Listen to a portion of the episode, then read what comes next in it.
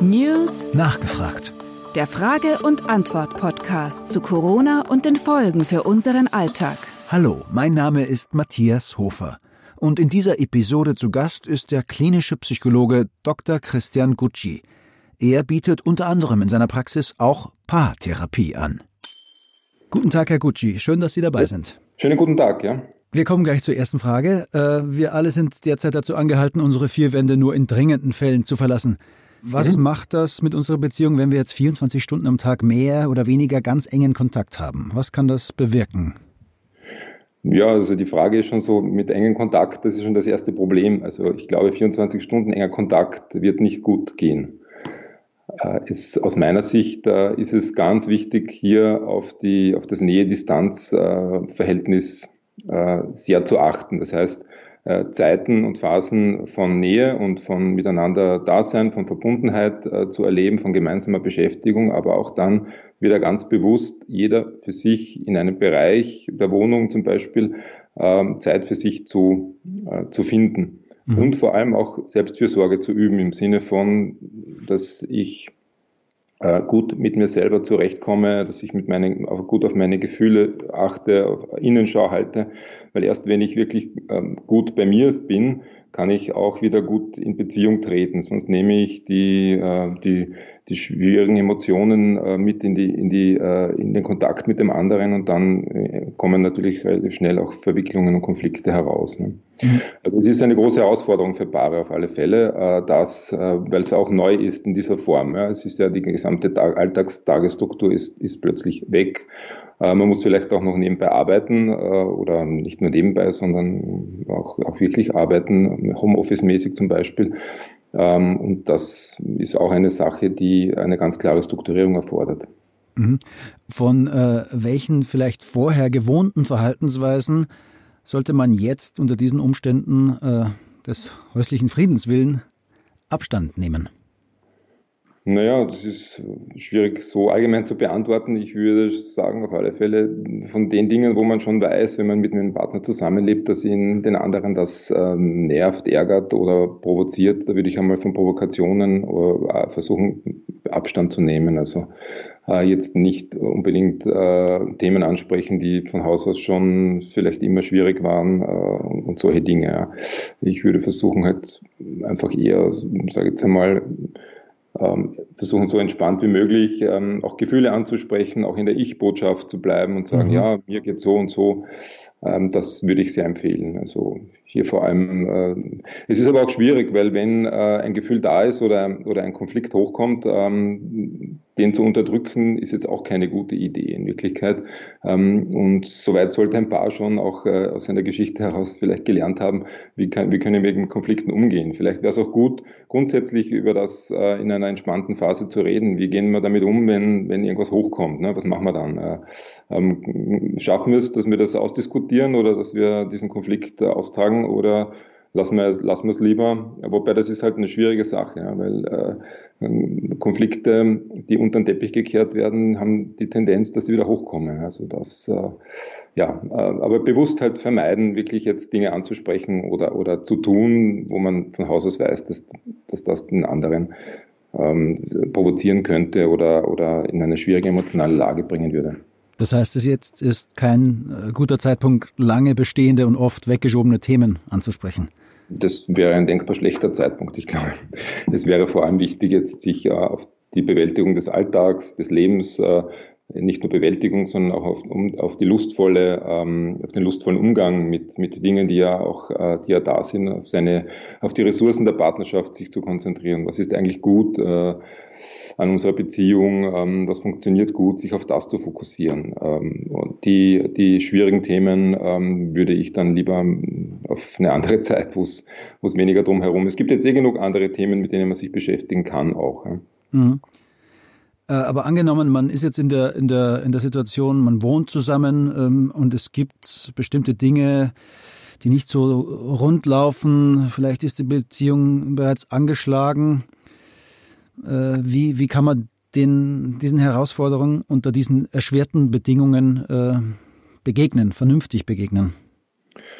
Ja, Sie sagen schon, vernünftig ist äh, sicher das richtige Wort. Versuchen, äh, Emotionen jetzt nicht zu sehr hochkochen zu lassen, sondern äh, hier geht es vor allem darum, äh, wenn es schon von Haus aus schwierig ist, das Zusammenleben, dass jeder für sich einen guten Raum findet, wo er auch alleine sein kann. In Österreich sagt man, einen Leo hat, also auch wenn das eine, eine Einzimmerwohnung zum Beispiel ist, dass ähm, eine Ecke für den einen, eine Ecke für den anderen ist, dass man sich auch äh, dort gemütlich einrichtet.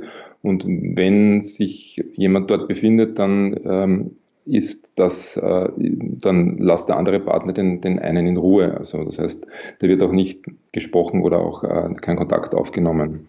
Mhm. Also ganz bewusst eine, einen Raum für sich zu schaffen, dass jeder für sich sein kann und das auch miteinander zu besprechen, zu sagen, wie viel brauche ich, das ist auch oft unterschiedlich, wie viel äh, Eigenzeit oder Zeit für mich oder alleine brauche ich und was möchten wir oder was funktioniert eigentlich gut miteinander und das, das würde ich versuchen zu stärken und auch miteinander dann zu tun, was auch immer das jetzt ist, ob das Kochen ist oder miteinander spielen oder Musik hören oder einen Film schauen oder ja, so in die Richtung. Mhm, die nächste Frage äh, wäre, kann äh, so viel Kontakt in einer Paarbeziehung auch als Chance gesehen werden? Ja, ich bin jemand, der immer versucht, die Chancen und die, es ist mein Beruf, die Ressourcen mhm. äh, zu finden und zu suchen, weil es oft äh, Menschen dann nicht mehr so sehen, wenn sie zu sehr in, ihrem eigenen, in ihrer eigenen Suppe kochen.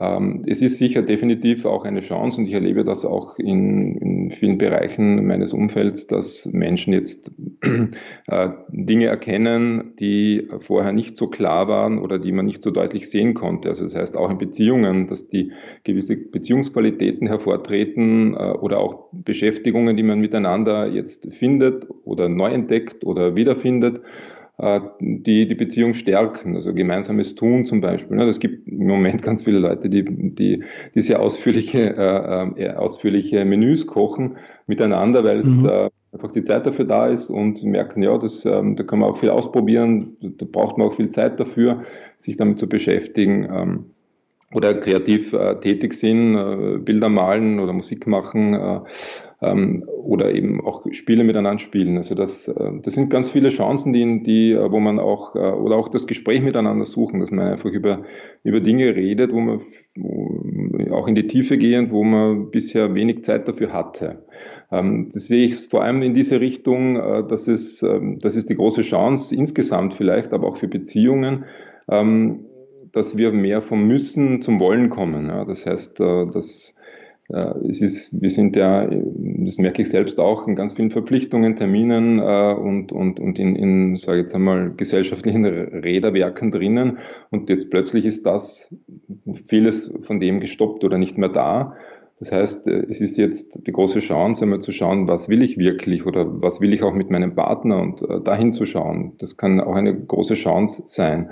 Und wenn die Beziehung gut ist oder funktioniert, wenn sie nicht funktioniert, dann könnte das auch ein Risiko sein, dahin zu schauen, weil dann jetzt wahrscheinlich deutlich, dass ich nicht mehr zusammen sein möchte mit dem anderen. Ne? Also das könnte natürlich auch ein, ein, ein Ergebnis sein.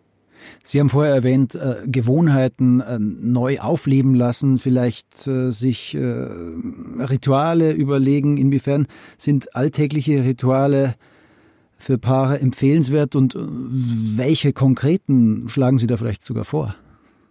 Ja, Rituale sind grundsätzlich in jeder Partnerschaft sehr wichtig. Äh, jetzt umso wichtiger, ähm, weil ja diese Alltagsstruktur, die gewohnte, wegfällt ähm, ist es mal wichtig, ähm, miteinander auch zu überlegen oder auch zu definieren, was, was möchten wir denn äh, eigentlich miteinander für, sagen wir mal, Rituale oder gemeinsame Tätigkeiten äh, schaffen. Also das kann anfangen vom von einem Bettfrühstück zum Beispiel äh, oder, oder einem gemeinsamen bewussten äh, Tagesbeginn, wo man äh, Dinge bespricht. Äh, oder wo man sich Aufgaben oder auch kleine Ziele für den Tag setzt miteinander. Was möchten wir miteinander machen? Was, äh, wie schaut äh, die, die Tagesstruktur grundsätzlich aus? Also sich darüber einmal jeden Tag ganz bewusst, eine gewisse Zeit, muss nicht allzu lange sein, dafür zu nehmen, um, um das zu besprechen. Okay. Und dann ist es natürlich so, dass, dass es äh, ganz wichtig ist, äh, wie ich schon vorher gesagt habe, dieses Nähe-Distanz-Thema auch gut zu klären. Also wie, wie, welche Dinge machen wir zusammen und äh, wo brauche ich auch Zeit für mich. Ähm, das ist natürlich auch die Frage, wenn Kinder da sind, wer machen wir miteinander was, macht der eine mal was mit dem Kind, äh, kann der andere zum Beispiel vielleicht äh, Computer was äh, arbeiten, was ja auch viele machen müssen.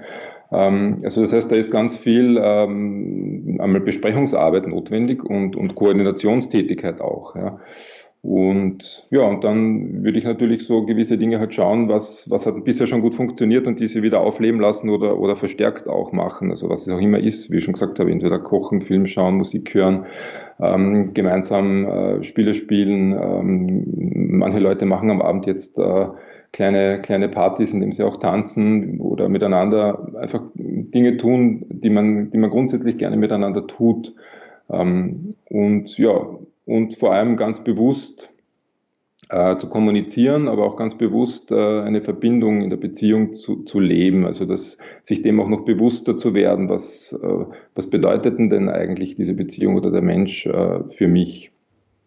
Mhm. Ganz zum Abschluss noch, noch die Frage, glauben Sie, wird die Scheidungsrate steigen nach dieser Krise oder äh, ist es vielleicht auch im Bereich des Möglichen, dass einige Paare noch stärker zusammengeschweißt werden? Ich sehe die Sachen eigentlich immer grundsätzlich positiv. Ähm, mein bis, also ich, das ist die Frage, wie lange jetzt äh, diese Geschichte dauert. Ähm, es hängt, glaube ich, auch etwas damit zusammen. Äh, wenn das absehbar ist, dass wir jetzt sagen wir Ende, Ende April wieder langsam in, den, in das normalere Leben hineinkommen, glaube ich zu sehen, dass dass, es, äh, dass die Ressourcen eher äh, hervortreten werden und dass manche Paare auch wirklich eher gestärkt aus dem hervorgehen, weil einfach insgesamt in der Gesellschaft eine große, große, mm, große Tendenz oder Atmosphäre des Zusammenrückens, des Zusammenhalts da ist. Das spürt man, aber das sieht man auch an Fakten.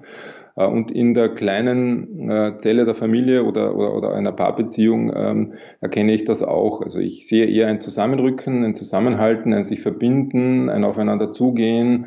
Ähm, äh, viel mehr als, als das Trennende im Moment. Also das ist auch ein ganz normaler psychologischer Faktor, dass, dass in, in schwierigen Situationen äh, man jetzt nicht einen Streit von Zaun bricht, sondern eher versucht, diese Situation gemeinsam zu meistern und da, das stärkt äh, ein, die Persönlichkeit selbst, aber das stärkt auch das, die Beziehung äh, miteinander. Ich sehe eher dieses, dieses verbindende Element äh, und das, das, äh, das tendenziell, glaube ich, das Miteinander wieder noch einem bewusster wird, wie wichtig das auch ist. Herr Dr. Gucci, vielen lieben Dank. Das macht doch Hoffnung in diesen Zeiten. Und ich hoffe, wir hören uns ein andermal wieder. Ja, gerne. Ich danke Ihnen für das Gespräch. Danke auch. Wiederhören. Wiederhören.